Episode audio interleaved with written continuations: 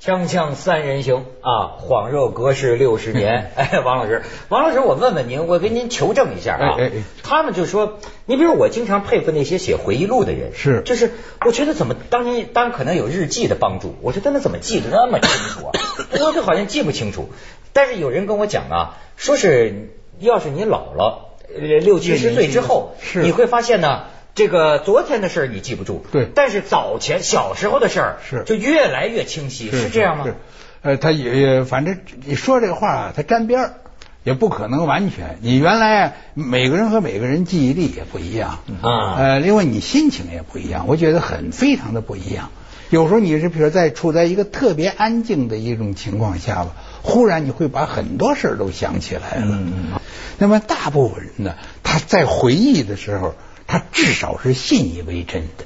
即使他记错了，这记错了也完全可能。呃，对，出现乱码，出现这个呃错误，但是他自己是信以为真。但是有可能会选择性的记忆。对那有的是有意识的选择性记忆，对比方说他一生中间有一些事，这是不能说，或者是是得避开，对另外一些是无意识的选择性记忆，比方说你就记得这些，你那些你偏偏就给你忘了，是是那个那个早年的事记得住很简单，因为那个年轻的时候的脑细胞好使嘛，他站住就站住了嘛，那那个事情站住了那个脑细胞了嘛，还是说曾经这个热血沸腾过的事情，印象格外这深个、呃当然了，对对你影响大的，总之你青年的嗯记像忆我们这个 那天不是还谈到嘛，就当年的很多这个口号。对现在我们好像喊口号的场合越来越少了，少了嗯少了但那个时候我记得是记你你们一般都是什么情况下喊口号？不就是集会啊？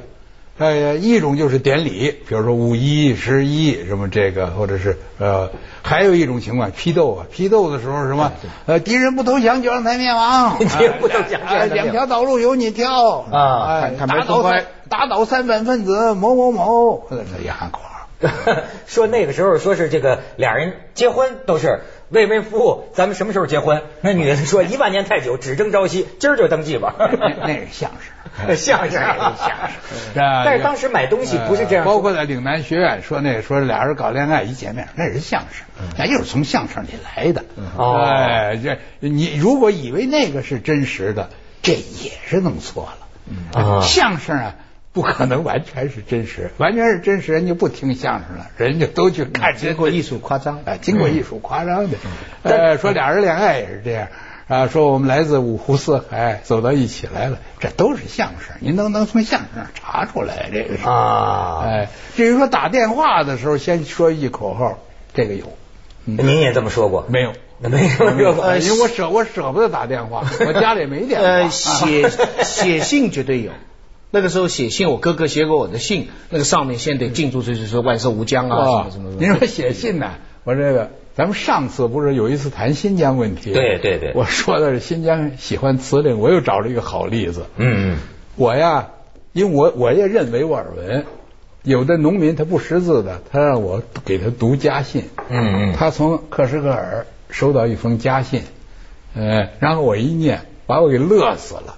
一上来就是，呃，生活在伟大的祖国的新疆南部的克什克尔河旁边的美丽的农村的阿卜都塞里木，向他的亲爱的哥哥，生活在反修防修的前沿的，呃，天山脚下的四季如春的，呃在无产阶级革命的路线指导下奋勇前进的伊犁的巴彦代公社四大队五小队的呃呃米拉提。呃，买买提买 买买买买提，呃至于什么问候？ 哎呦他前边啊，这这念得好他前边我跟您说这个啊，这叫贯口，贯 贯没错哎我要把这封信要是能念下来呀、那我我跟你说，连连那个谁，连连姜昆同志他都得服我，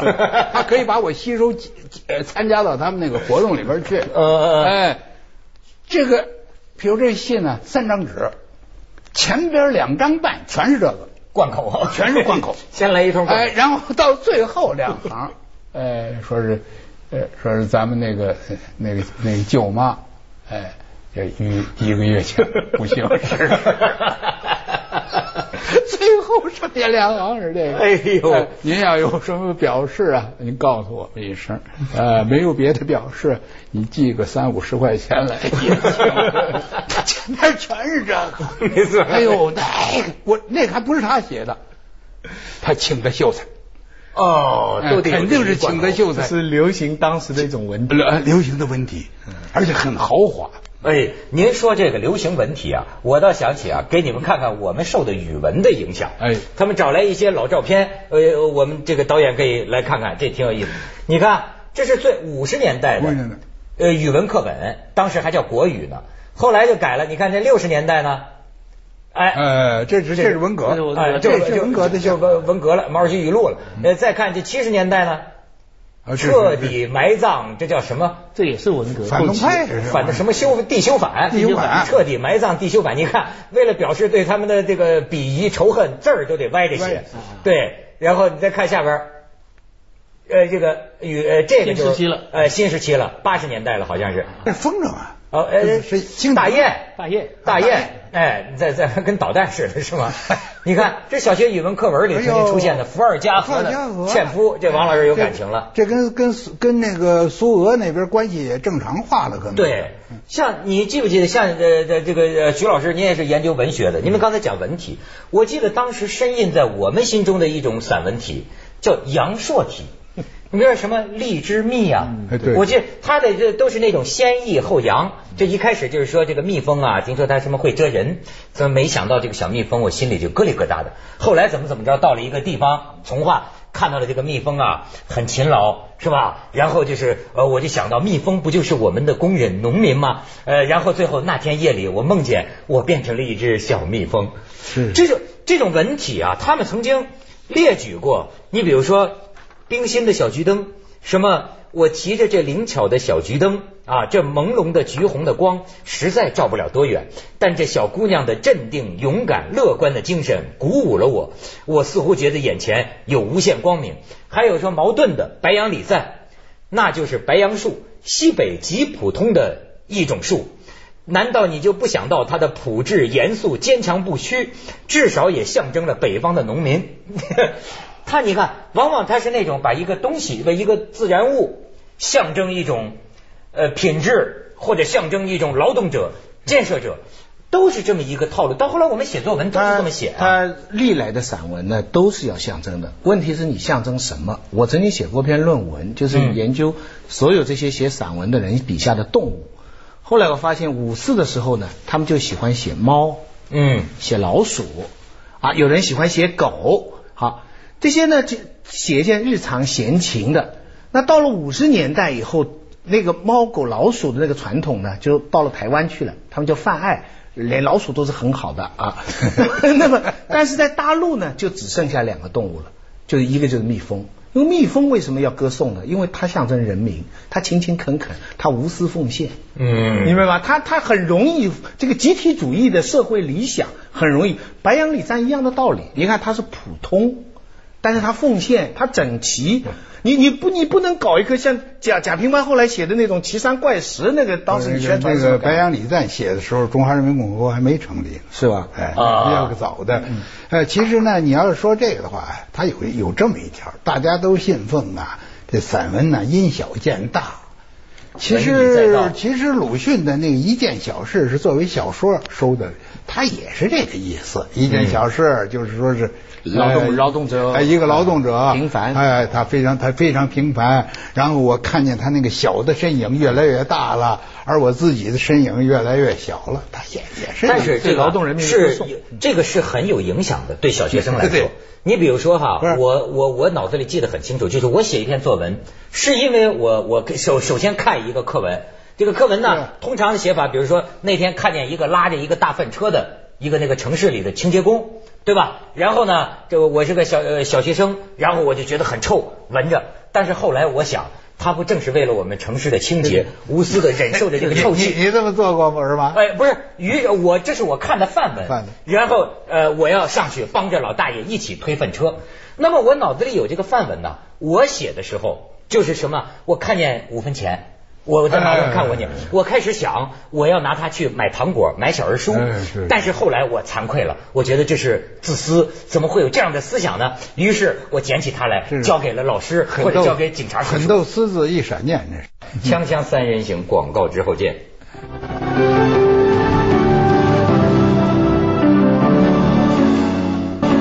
当时几个主要的散文家里边，为什么杨朔这个他是比较好学？那另外秦牧也很有名，啊秦牧那秦牧呢，他写艺术，他从一个小嗯事对引出他个谈艺术的道理，他谈艺术哎那所以知识圈呢就挺喜欢他的。那刘白羽呢，气魄很大，长江三日，可是他那个东西很很难模仿。你看你那个五分钱，你就没办法套刘白羽那个写法。杨朔这个模式是永远可套，他这个模式就是一个风景或者一样东西，然后来了一个好人，这个一个一个模范的人，一个老头儿，对吧？荔枝蜜里边，然后这个老头呢就代表了这个这个风景，然后自己呢我呢要向他学习，那么你这一套抒情的模式，然后看上去还美文。看上去他有个美文的格式，语文老师给分也给的高，所以我自己认为杨朔模式是危害极大，就对于这个中学生的这个作文的这个构思，啊但凡容易模您看仿，我我我这个我是略有一点不同，就在这儿，我觉得杨朔他自己这么写文章啊，这个他无可无可厚非议无可厚非。问题是啊，我们应该有更多的风格，更多的思路，应该有更。自由的这种艺术的想象和创造，嗯这样的话你就不会都跟着这一个走了。嗯中国这么大的一个国家，连唐宋还有八大家呢，是不是？如果唐宋只有苏东坡一家，大家都按苏东坡走，那不也可是可是社会每个时代代都会有羊群心理，我不知道为什么这个时代也有但人。是当时为什么就要把这些，比如说呃杨朔、魏巍，为了六十一个阶级弟兄，这些是典范呐、啊好像我们当时这个看不到别的选择。对了，就是这个问题。那就教材选择啊所以我觉得，比如说你你你，比如刚才说了，但是您分析的这个就就就不能完全由杨朔负责了，为什么呢？刘白羽当时的散文也很受高度的评价，但是你学不了啊。嗯对啊他动不动我捧着一轮太 阳就是，是不是？这这个你学不了。哎哎，你你你你也没有那个气魄，哎你也没有那个那个雄也壮，没那么多太阳可以捧哎，第一，这是第一个，是不是？第二个，包括魏巍的有些东西你也学不了。因为他写战争，写什么？他那些题材你写不了。是杨朔写的非常的日常。嗯对还有我们谈这个的时候，这又有一个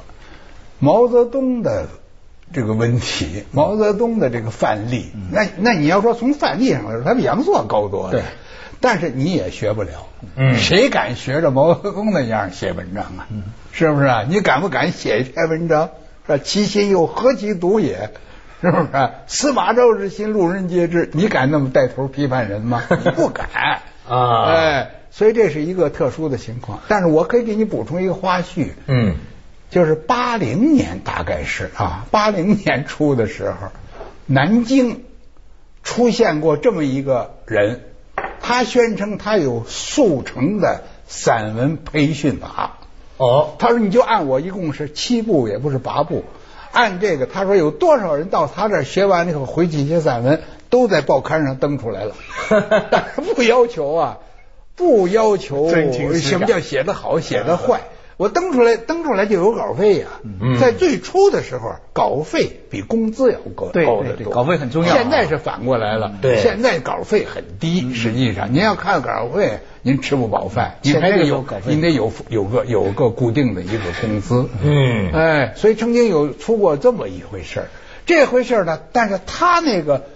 那个七步法或者八步法呀，基本上是按杨朔杨朔按杨朔模式，他仍然不敢按刘白羽模式或者是毛泽东文体，嗯 他现在应哎该用、用 余秋余秋余秋雨，我我也不明白他是一个什么模式。啊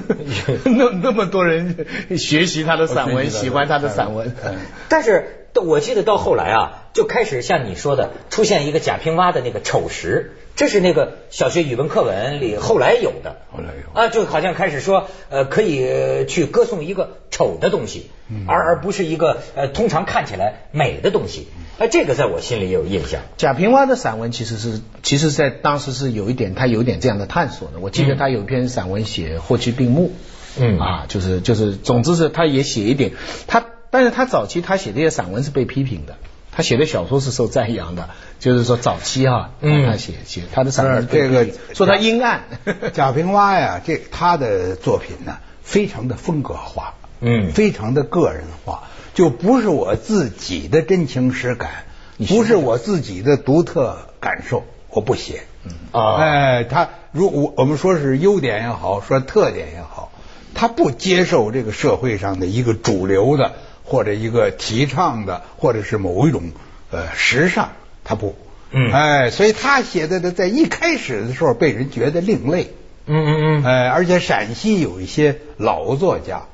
帮助一直想啊，一直就是想帮助他，但是帮助他呢很难，你知道那个这个这个一个作家，尤其到了贾平凹这份儿上啊。你你让他接受谁的帮助，相当困难。是不是没错没错哎，是这样。但是当时我记得还有过那么一个时候啊，但我忘了是什么，八十年代、几十年代，就是长篇小说，说是陕西一下推出好几部，包括什么《白鹿原》哦对对对呃什么什么，还有最什么最后一后的个匈奴匈奴，这个高渐群呃最后高一个渐群。哎呀，我觉得在我印象中，那是中国什么长篇小说火的最后一个时候。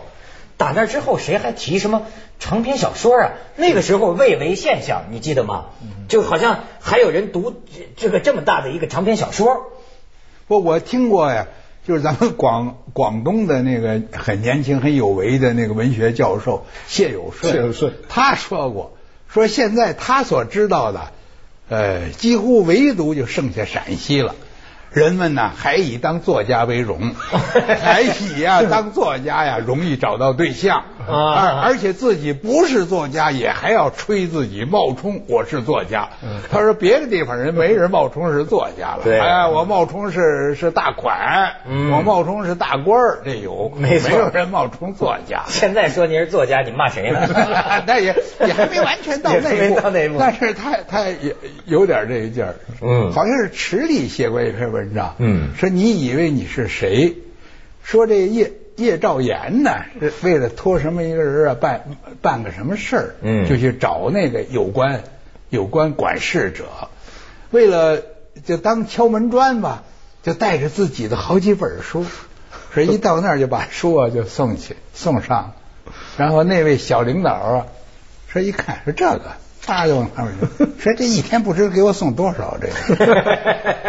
叶兆言这还算有来历的没，错他是叶圣陶的孙子，啊是不是？你连这这么有来历的 作家，所以池里就写了一篇文章，就你以为你 是谁？哎呀，斯文扫地了！锵锵三人行，广告之后见。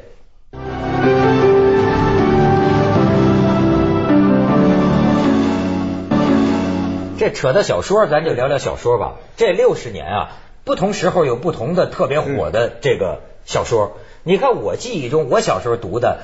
他们有人说我这个文学营养算好啊，还是算不好呢？我是读什么呃古典小说《水浒传》读了好几遍嗯，好然后就是敌后武工队、大刀队、红旗虎、 这这铁道游击，反正全是什么队， 铁道游击队，就是好像是读这些革命革命历史小说，呃是革命历史小革命说革命历史小说。呃，一直到后来呢，就我印象，最近我还看一新闻说，废都又又又出来了一个新的是一哦那是个隔一一个个时代啊一个版本，现在呀，就是有一些人还不是不是限于哪一群人，就稍微上点年纪的，他们呢往往回忆呀、就是五九年到六三年、六五年，就到文革吧这段期间，嗯那段期间出了很多呀，起码是呃脍炙人口的这个长篇小说，嗯哎，比如说呃《青春之歌》，哎对林海雪原》。红旗谱，嗯红岩，苦菜花哎，红日，嗯是吧？这个李自成，对苦菜花，铁道游击队，野火春风斗古城，没错没错烈火金啊刚，呃，还有晋阳秋，呃，什么好多好多这样的一些长篇小说，现在这人呢还能说得出来。嗯，现在的长篇小说比那时候出的不知多多少，他们说一多年多能多出了吗啊，说出多上千多部很多了哎呦，这说明有的这说 个没大说出没上千部的，但是呢，它被大家那么传颂的呀，没有。为什么呢？哎，我也我也说不太明白。六零年是吧？六一年最困难的时候，那时候好像红岩出来了。